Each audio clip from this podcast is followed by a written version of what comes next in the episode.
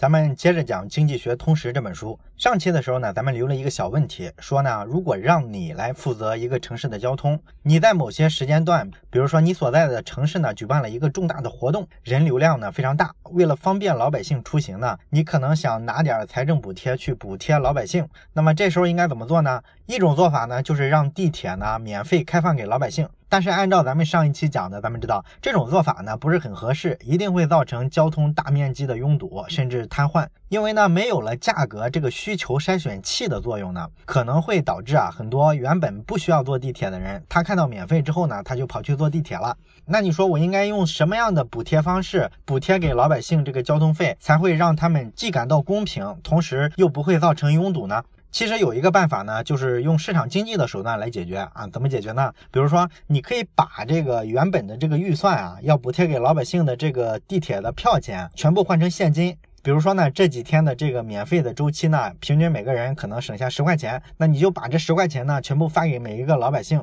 钱给到他们之后呢，其实呢，他们也相当于说坐地铁啊可以免费了。但是呢，你直接给钱有个什么好处呢？就是价格的这个需求筛选的效果啊，仍然是存在的。他真有事儿的时候呢，他就去坐地铁，然后呢，用你发给他这十块钱，实际上就相当于免了票。但是呢，如果他没有坐地铁的需求，那这十块钱他就放在自己的口袋里，相当于赚了十块钱。他没有鼓励到那些不需要坐地铁的人跑去坐地铁，所以说呢，这是一个相对而言啊，既兼顾了公平，同时呢又提高了效率的一个解决方案。那么咱们今天要讲的话题呢，跟这个也有一定的关联，就是要谈一谈这个公平的话题。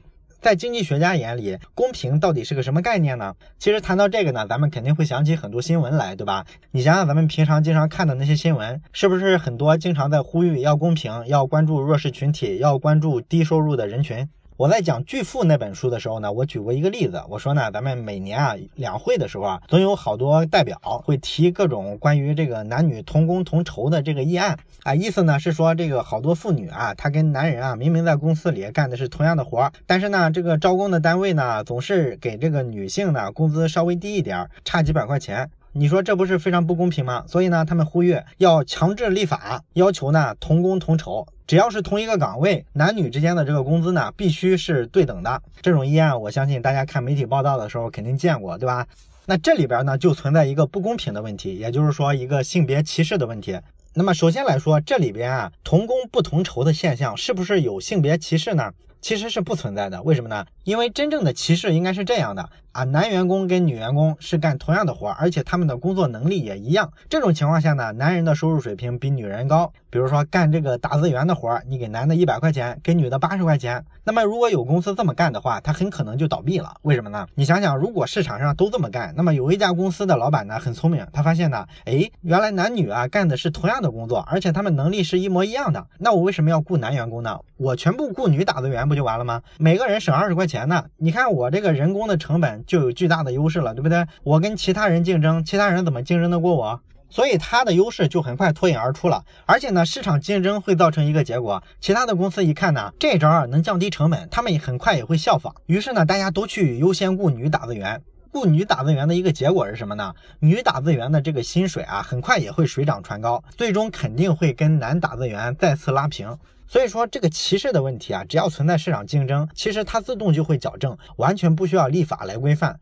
而且呢，在现实里面呢，大家看到的这个男女的同工不同酬啊，其实不存在刚才咱们讲的这个状况。也就是说，在两个人的能力相同、工作的内容也完全相同的情况下，硬性的给不同的工资，这个肯定是不存在的。真正的在现实生活中，你看到这个女性啊，她收入为什么比男性啊工资要低一些呢？这是因为呢，现实世界里啊，公司考虑的是什么呢？就是女性的员工呢，她结婚之后肯定是要怀孕的，要生小孩的，然后后续的还要抚养小孩，这个要占用好多精力啊，导致啊，她在生育之后的好多年里啊，她这个工作的质量会受到影响。啊，当然了，可能好多人会说，你这个怎么能怪女性呢？这不是个生理问题吗？生理上决定了女人要生孩子，要带孩子啊，这个凭什么工资低呢？啊，这就是另外一个问题了，对不对？人家公司不可能考虑到男女的这个生理和社会角色的问题，它就是一个市场化的准则下看谁创造的价值大。男女生理的不同啊，社会分工的不同啊，这个公司层面它也解决不了，不属于人家应该考虑的问题。那么如果说按咱们前面讲的，法律强制让男女必须同工同酬，这会出现一个什么结果呢？那么女性啊一定连工作都找不到了。你换位思考一下就想明白了嘛，对吧？如果你是老板，男女之间在这个工作时间上啊、精力上啊、工作质量上啊，它就是不一样。你还非要雇男的雇女的付一样的成本，那么你会有动力去招女员工吗？你肯定不招嘛，对不对？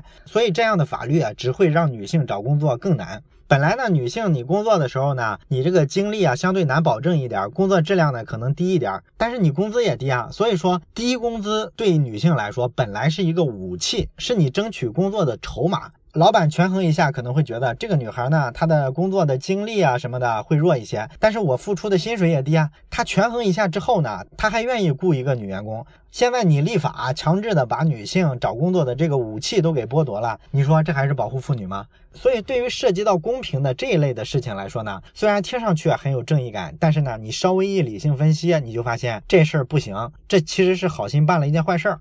那么跟这个类似的呢，还有很多。你比如说，好多人看到这个环卫工人啊什么的，经常三九天、三伏天的，还要出来干活，工作环境呢又脏又累。但是呢，他们却是整个城市里啊，可能工资最低的几个工种之一。所以呢，好多人就善心大发，觉得说我们国家应该立法，提高他们这个人群的最低工作保证，设一个最低工资标准，而且要逐年的往上提这个标准。这才是社会文明、社会进步的一种指标嘛，对不对啊？这个例子呢，咱们之前也提过。当时呢，我记得我还举过一个特别极端的情况。咱们假设你把这个最低工资标准提到跟这个985大学毕业的大学生一样的工资水平，那会导致一个什么结果呢？就是环卫工人啊，压根儿就不可能得到这份工作了。因为我同样的钱可以雇到一个比你更年轻、更身强力壮的一个年轻人来干这活儿，而且人家还有本科学历。那你说用人单位为什么找现在这些没太有学历，也没有其他工作能力的这些环卫工人来干这个活呢？对不对？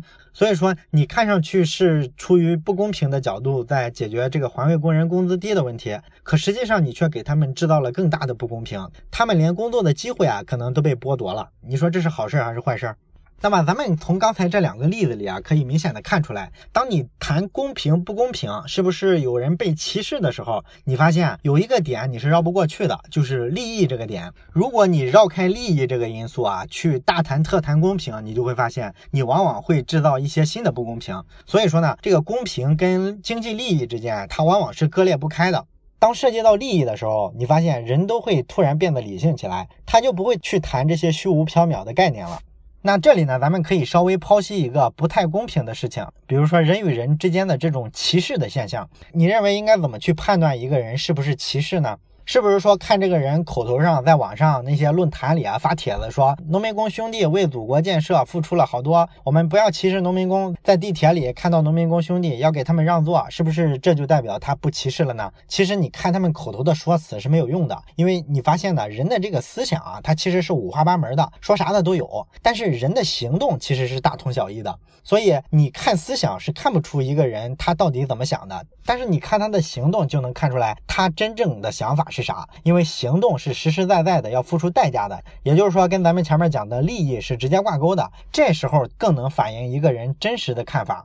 那么怎么样才叫歧视呢？打个比方说，如果你在地铁上看见一个农民工的兄弟，他身上呢穿的衣服呢也挺脏，刚在工地干完活嘛。那么他坐在地铁的这个座位上，他旁边呢有一个空座，同时呢在另外一个比较远的地方也有一个空座。那么你现在上了车之后，我问你，你会选择坐他旁边那个紧挨着的座，还是说去那个跟他不挨着更远的座去坐呢？我相信大部分人啊可能会选择去坐那个更远一点的座。咱们实事求是的讲啊，大部分人可能都会这么选，因为大家都怕挨着农民工，弄得自己身上挺脏挺味儿嘛，是不是？那你说这个东西算不算歧视呢？这其实啊，严格说来不叫歧视，为什么呢？因为你本来就有俩选择啊，有两个座的情况下，你出于卫生的考虑，选择远离农民工的那个座位，这个没有叫歧视，你有这个选择的空间和自由。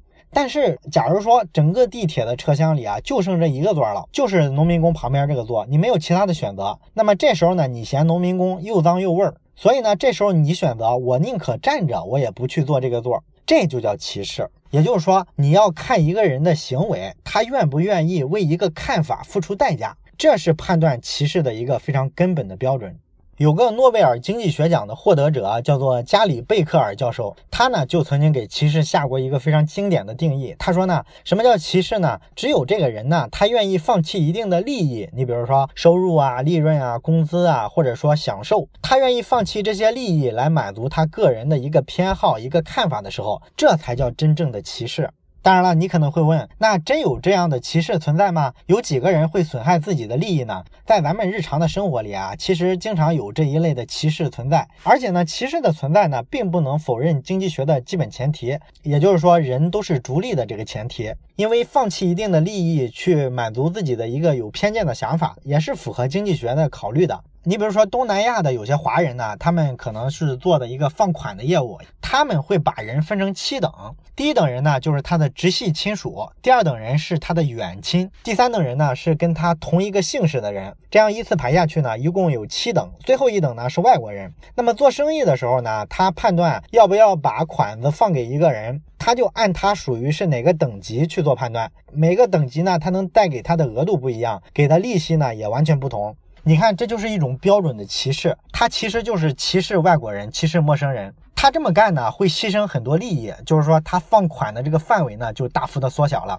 所以他能挣钱的机会呢，也会大大减少。那你说咱做生意不都是想把这个大门开的越大越好，人来的越多越好吗？他怎么还歧视别人呢？因为呢，这个华人啊，他生活在东南亚呢，语言特别繁杂。然后呢，他作为华人呢，在海外又寄人篱下。如果呢，有些人呢借钱不还，他其实非常难把别人告上法庭。他在当地打起官司来没有优势。所以说呢，这种情况下呢，他想寻求自我保护，怎么保护自己的利益呢？他就做了这种等级上的区分，用歧视的方式来保护自己的安全。那些陌生的外国人呢，他就干脆尽量少贷给你款，少跟你做生意。我宁可相信我自己熟悉的这些华人。所以说，他这个歧视呢，其实是合理的，而且是符合经济学的逻辑的。这个呢，国内也有很多这种现象。你比如说，咱们看这个中国的银行。咱们媒体不是经常骂他吗？说他老是干锦上添花的事儿，不干雪中送炭的事儿，光支持这些国有企业、大企业，从来都不贷款给这些创业公司、小公司。而真正缺钱的就是这些小公司啊，所以说这些银行啊特别可恶，嫌贫爱富。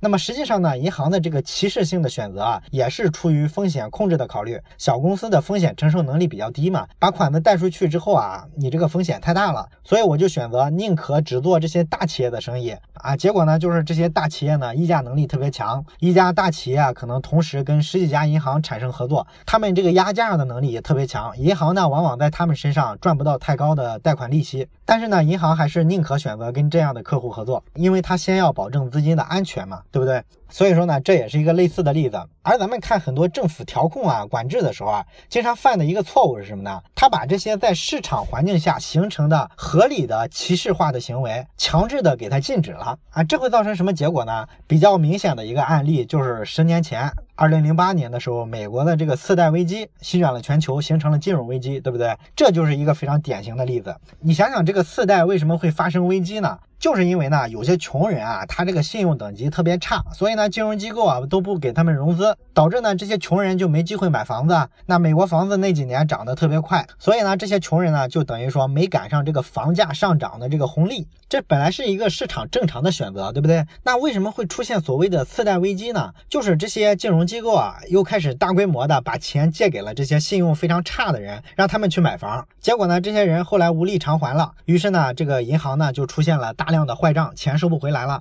简单说，次贷危机就是这么产生的。那你说为什么会发生次贷危机呢？这个银行为什么莫名其妙的又突然贷款去给这些穷人呢？那有人分析这个金融危机的时候啊，都把原因归结为这是资本主义的通病，资本家太贪婪了，非要去挣这个最穷的人的钱。他明明没有还款能力嘛，你这不是搬起石头砸自己脚吗？也有人说呢，是因为这些穷人啊借了款之后，他这个债务关系呢被银行打包卖给其他的金融机构，这样卖来卖去呢，导致链条太长了，于是呢这个信息不对称增加了，下游买了这些债务的这个金融机构啊，他不了解风险，最后呢就导致金融危机了，等等等等吧，有各种各样的说法。但是是呢，这个经济学通识的作者薛兆丰呢，他认为呢这两个解释其实都不靠谱。真正的原因是这样的，就是说美国人呢，他们历史上这个购房率一直是比较低的。其实这个风险一直控制的很好，因为这些搞银行的人呢，他们知道你要是把钱啊贷给这些买不起房子、信用特别差的穷人呢，其实风险很大，所以呢，他们一直控制的很好。但是呢，一九九一年的时候啊，哎，突然有媒体呢就把这个美国商业银行房贷的这个数据公开了。结果呢，大家一分析发现呢，哎，拿到贷款的大部分都是白人，而那些黑人啊，什么亚洲裔的移民，什么拉丁裔的移民，这些美国社会的弱势群体啊，拿到贷款的人数非常少。所以呢，这媒体呢就拿这个数据说事儿，说这个美国的这个银行啊太不是东西了，居然搞种族歧视啊！你知道，在美国一谈种族歧视，这是很严重的政治问题。所以呢，很快引起了这个舆论非常大的压力，大伙儿呢都批评银行啊，说他搞歧视不公平。咱们其实客观的来看，这非常正常，对不对？因为美国的这个中产阶级啊，它就是白领人群嘛，这些弱势的群体、少数族群，他们本身的经济地位在美国社会里就是比较弱的，他们就属于银行的眼里啊，信用比较低的这帮人，所以他出现这个结果不是很正常吗？但是呢，你被人一解读啊，说你这个目的不纯，就是搞种族歧视，这个谁受得了，对不对？所以没辙啊，很快呢，迫于这种舆论的压力，以及说政府呢采取的各种调控的手段，还有各种这个穷人。啊，搞这个集体诉讼，打官司都打赢了，然后好多银行呢就赔了很多钱啊，各种威逼利诱吧，这些商业银行呢就开始改变策略，想办法把钱贷给穷人呗。所以呢，他们就放松了这个风险控制的这个标准，开始把钱放给这些信用特别次的人，这就是所谓的次贷。但是呢，他们也很清楚啊，这么干风险太大了。所以说他们很聪明呢，他们就把这些债务呢打包卖出去。因为咱们知道，在合同法上，这个债权是可以买卖的嘛。他把这个贷款关系呢就卖给其他的金融机构，什么保险公司啊，什么证券公司啊，大家都参与进来。然后呢，就跟这个击鼓传花一样，就看最后谁倒霉呗。哎，结果到了这个零七年的时候啊，这种坏账越来越多。尤其是这个房价的泡沫破灭了，房价开始下跌，所有的这个金融风险都出来了，而且呢是一锅端，因为金融风险啊是具有传导效应的，各个金融机构之间相互都做生意，相互拆借款项啊，相互买债，相互借款融资，而且有些还股权之间啊有千丝万缕的关系，所以说一旦爆发了危机呢，其实谁也跑不了。啊，所以说这就导致了零八年全球范围内的整个的金融危机。所以你看，发生在市场环境下的这个歧视啊，其实是可以提高整个市场的运行效率的。如果说呢，你一个外力，比如说政府的行政权力或者舆论的压力，你不管这种歧视背后啊提升了多少效率，你就强行的说这事儿不公平就得禁止，可能呢就会造成特别严重的恶果。所以说呢，你看美国的这个政治环境啊特别有意思啊。美国的这个共和党呢，它不是代表保守派吗？他们就极其反对啊搞什么社会福利这套东西，因为社会福利的逻辑啊其实是有点平。军主义大锅饭的意思，但是以共和党为主的这个保守主义者，他们就坚决反对这个东西。你看这个特朗普上台之后不就喊吗？你奥巴马搞了八年的医改啊，都是垃圾啊，我要给你废除掉，其实就是这个意思。所以说，这个共和党呢就主张政府啊，你少在里边做各种调控，你多发挥市场的作用，让市场自然的去调节这种看似的不公平，甚至有很多看起来好像是歧视的行为，它都是市场环境自然形成的啊，其实是最有效率的一个结果。你非要去花好多钱，花好多精力去把这个结果拧过来，你这不又好心办坏事吗？所以说呢，你看这个支持共和党的大多数是什么人？都是企业家，尤其是中小企业主，因为他们是有切肤之痛的，他们知道你给这个普通的。员工啊，特别大的权力之后，他们整天搞事情啊，三天两头罢工，要求提工资，弄得他特别痛苦。所以说，这些企业主啊是特别支持自由主义的这个市场，他们是特别反对空谈这种公平的。那么咱们听众里啊，有好多朋友是大学生啊，经常有人谈论这个问题，说呢，我毕业的时候找工作，我发现呢，我这个出身不好，我是一个二本院校，好多大公司呢招聘的时候都把这个学历的门槛提得特别高，这个太不公平了，学历不等于能力啊。哎，没错。那么这个地方，如果咱们用刚才咱们讲的这个经济学的思维来思考一下，你觉得这种歧视它合理吗？其实是非常合理的。为什么呢？你想想，咱们中国啊，改革开放到现在也差不多四十年了。那么四十年的时间，你觉得中国的这个老板们是不是还土的说，认为学历高了就好，认为学历跟能力是挂钩的？你认为这种概率有多大？啊，其实咱们接触一下用人单位都知道，很少有人认为学历就是能力高的体现。但是为什么目前的社会里面，大家还是招人的时候要看学历呢？尤其是这个校园招聘招大学生的时候。这个其实就是一种市场化的选择，是为了效率更高。你想想啊，如果你是这个大公司的人事部门的 HR，你每年搞校园招聘的时候啊，你工作压力多大呀？你是一家知名的大公司的话，你可能一收都是几万份的简历。你要是让人事部门的这几个同事啊去筛选这几万份简历，那你筛选到猴年马月，对不对？你工作效率太低了啊！那你说这时候怎么提高效率呢？搞一个学历歧视吗？学历是一个非常统一的标准。既然你们这些大学生呢，不管好学校差学校，能力呢差不了太多，那我干脆就按学历来呗。同样能力的情况下，我为啥不要个学历高的呢？而且我用学历这个方式一刀切，我把百分之九十几的简历啊，通通淘汰掉。我只要九八五学校的大学生，那我工作的效率一下提高太多了，我筛简历就变得很容易了嘛，对吧？所以说学历歧视呢，其实是大公司他们招人的时候为了提高效率的一种选择，不能简单的说它公平不公平、对和错。而且这种情况，你想一下，学历一定是个最好的标准，你不按学历统一去砍这些简历，你还拿什么标准呢？按年龄、按性别、按他的爸爸是谁，这不是更不公平吗？对不对？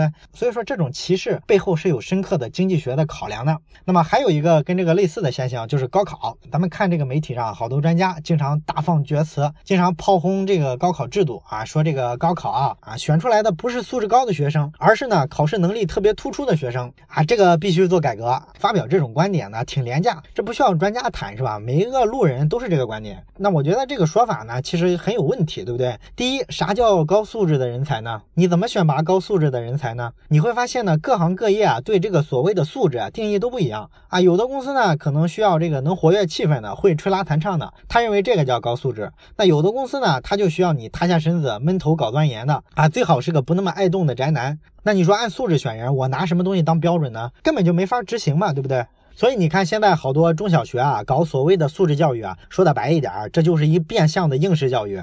我记得我小学的时候啊，他搞这个素质教育的试点，当时怎么搞呢？放暑假的时候给我们来一个什么七个一工程？什么叫七个一呢？就是说呢，你这个暑假期间啊，除了要完成暑假作业，还要做几项所谓的拓展素质的作业。什么作业呢？你比如说，让我们一个暑假期间啊，学会唱一首好歌，然后呢，要讲一个好故事啊，画一幅好画，等等等等吧。啊，这个东西呢，就是他们理解的。所谓的素质教育了，你会发现这个跟看分数有啥区别，对不对？他给所有人是一个统一的目标，他不管你啊是不是擅长唱歌，是不是擅长画画，反正就是一个统一的作业布置下去。他只要看上去比这个只看分数啊多几个考量的维度啊，这就是素质教育了啊。说起来也挺可笑的，对不对？当然这个扯远了，咱们说回高考的使命。高考的使命啊，它并不是说选拔出素质高的人才。说白了，高考的使命其实就是做一个区分。这几年呢，因为大学越来越多，而且不停的扩张，学生的生源呢又在逐渐的减少，没有以前多了，所以说这个问题不是很突出了。实际上比较早的时候，你想想高考负担的使命是什么？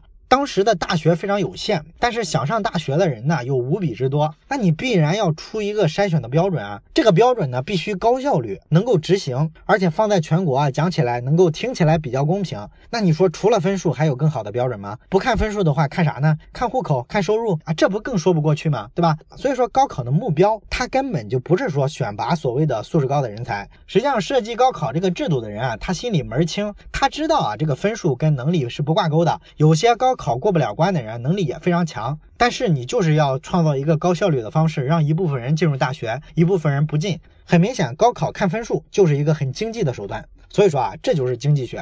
在经济学家眼里，他其实不太喜欢从道德上做考量，他们不太在意啊这事儿啊，表面看起来公平是不公平，是不是歧视？也就是说，他们不太做价值判断，不太讨论这事儿对还是不对，因为这些标准啊没法量化，公说公有理，婆说婆有理。那么经济学家在意的是什么呢？是效率到底高不高啊？你对全社会的效率提升啊有没有帮助？只要有帮助，这就是一好形式。而且呢，一般你发现所谓的这个好形式呢，都是能经历住时间检验的，在市场上存在，而且呢存在好多年，那么它就是合理的。所以说，经济学家呢是标准的实用主义者。你只要看到那些媒体上经常放炮的那一类顶着著名经济学家头衔的人，基本上他更多意义上是一个媒体人，而不是一个经济学家。